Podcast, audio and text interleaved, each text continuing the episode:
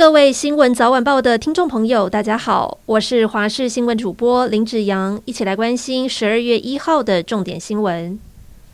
疫情趋缓，今天起室外场所不用戴口罩。大学校园里有不少人都拿下了口罩。不过，来到转运站和车站，尽管民众已经出站，多数人口罩还是戴紧紧。而室内的口罩令虽然还没有解除，但是指挥中心也列出了特例，像是到 KTV 欢唱，或是拍照合影，或是进到容易弄湿口罩的室内场所，例如烤箱、蒸汽室等等，都可以不用戴口罩。但是拿捏的标准在哪里，也引起讨论。户外口罩令今天松绑，百货周年庆彩妆类的商品业绩也跟着成长。尤其疫情期间没有机会展露的唇彩类，光是周年庆期间两周就卖出了一点五万支。至于长期戴口罩造成的肤色不均与闷出痘痘痘疤的问题，也让医美诊所镭射疗程询问度增加五成。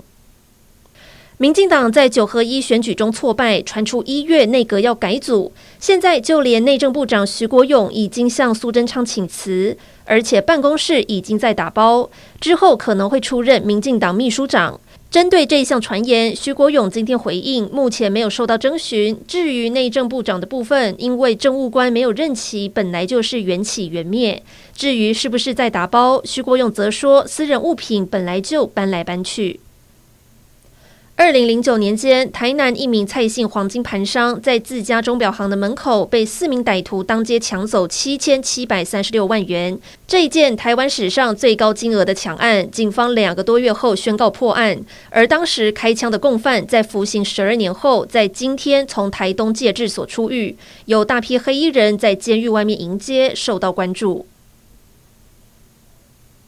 即将迎接新年，台北一零一推出了六十项活动，要让民众一路从耶诞玩到明年元宵之后。加上明年台湾灯会在台北举办，特别打造双跨年祭，堪称是历年最大规模，预估将可以吸引千万人。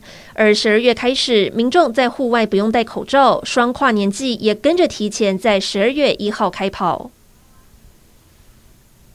台湾人有多爱吃日本和牛？根据统计，从二零一七年开放日本和牛之后，进口量就不断增加，每年大约成长百分之十。到了二零二一年，台湾就成为日本外销和牛第四高的国家，金额达到五十四点八亿日元，让生产日本和牛的秋田县官员还有业者都派人来到台湾。就有烧肉业者表示，虽然日本和牛的价格不断上涨，但是销量并没有因此减少。